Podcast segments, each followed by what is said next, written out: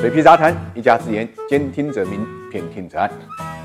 国际原油市场呢，飞来了一只巨大的黑天鹅。九月十四号凌晨呢，沙特原油供应的系统心脏遭到了十架无人机的袭击，导致呢沙特阿美公司呢产量呢一下子就削减了一半，占到了全球石油产出的百分之五，大概每天减产的幅度呢高达五百七十万桶。那这个减产幅度应该讲是有史以来最大的一次了啊，超过一九九零年科威特和伊拉克石油供应中断，以及一九七九年伊斯兰革命期间伊朗石油产量造成的损失。最关关键的是，号称呢发起无人机攻击的胡塞武装呢，又宣称呢还将继续呢对这个沙特的油田啊保持一个攻击。那么这个当然对于全球原油市场来讲，不只是一颗重磅炸弹。所以我们看到周一早盘啊，原油期货大幅度跳空高开，布伦特原油期货开盘大涨了百分之十七，盘中一度扩大到了百分之十九，创下了一九八八年这个品种上市以来最大的涨幅。纽约这个原油期货价格呢，也是开盘大涨百分之十三，一度呢触发了动。态熔断机制。那么国内方面，我们看到原油啊、燃料油啊、沥青啊期货啊都是涨停开盘的。其中原油期货呢，主力合约涨停价呢是四百七十七点五元一桶，创下了五月二十四日以来的新高。A 股市场上呢，石油板块呢，整个板块开盘呢涨幅呢近百分之四，市值呢飙升了六百一十八亿。值得注意的是，虽然原油期货早盘封住了涨停的价格，但是之后呢还是被打开了。到收盘为止呢，原油期货主力报呢四百七十。点三元一桶，涨幅呢是六点三。燃油期货和沥青期货主力合约呢，分别上涨了五点一九和五点一六。而且呢，原油期货当日的增仓呢只有三千手左右，不足呢总持仓量的十分之一。其他呢石化品种的多头资金，除了乙二醇期货小幅增仓之外呢，燃料油、沥青呢等六大这个石油商品呢，全部处于减仓的状态。这说明啊，在原油价格大涨之后呢，市场资金呢依然处在相对理性的状态，只是把这次空袭呢当。当做一次偶然性的事件，并不看好价格能够持续的上扬。为什么是这样呢？因为一方面啊，整个世界经济呢有衰退的迹象，原有的需求呢进一步呢疲软。那么现在呢，一次偶然的地缘政治因素呢是不可能改变这种长期的供求需求的。那么另外一方面，从总体上来看，国际石油供应呢并不会因此呢出现实质性的大幅短缺。虽然沙特阿美还没有给出恢复正常产能具体的时间，但是呢，它会动用了两亿桶的库存原油来保障现在的这个装船的供给。啊！另外，国际能源署表示，市场上有充足的商品库存。美国也随时准备动用本国物有的高达六点三亿桶的战略石油储备，这些呢都会对市场起到稳定的作用啊！所以市场资金还是很聪明的，投资者呢是非常理性的。现在情况来看呢，这次袭击受伤害最深的呢是沙特，因为除了短暂的减产之外呢，他准备了很久的沙特阿美石油公司的上市计划呢，也因此呢被搁浅了。沙特阿美呢，早在二零一六年呢就提出啊，要在沙特或者一个国外的交交易所上市。不过这个计划呢，在去年八月份被搁置，今年八月份又再次启动，并且把这个上市计划呢，当做沙特王储呢推动沙特经济现代化和多元化努力的一部分。那这一次袭击事件恰恰发生在沙特阿美 IPO 呢加速推进的时间点，不能不让人呢产生了新的怀疑。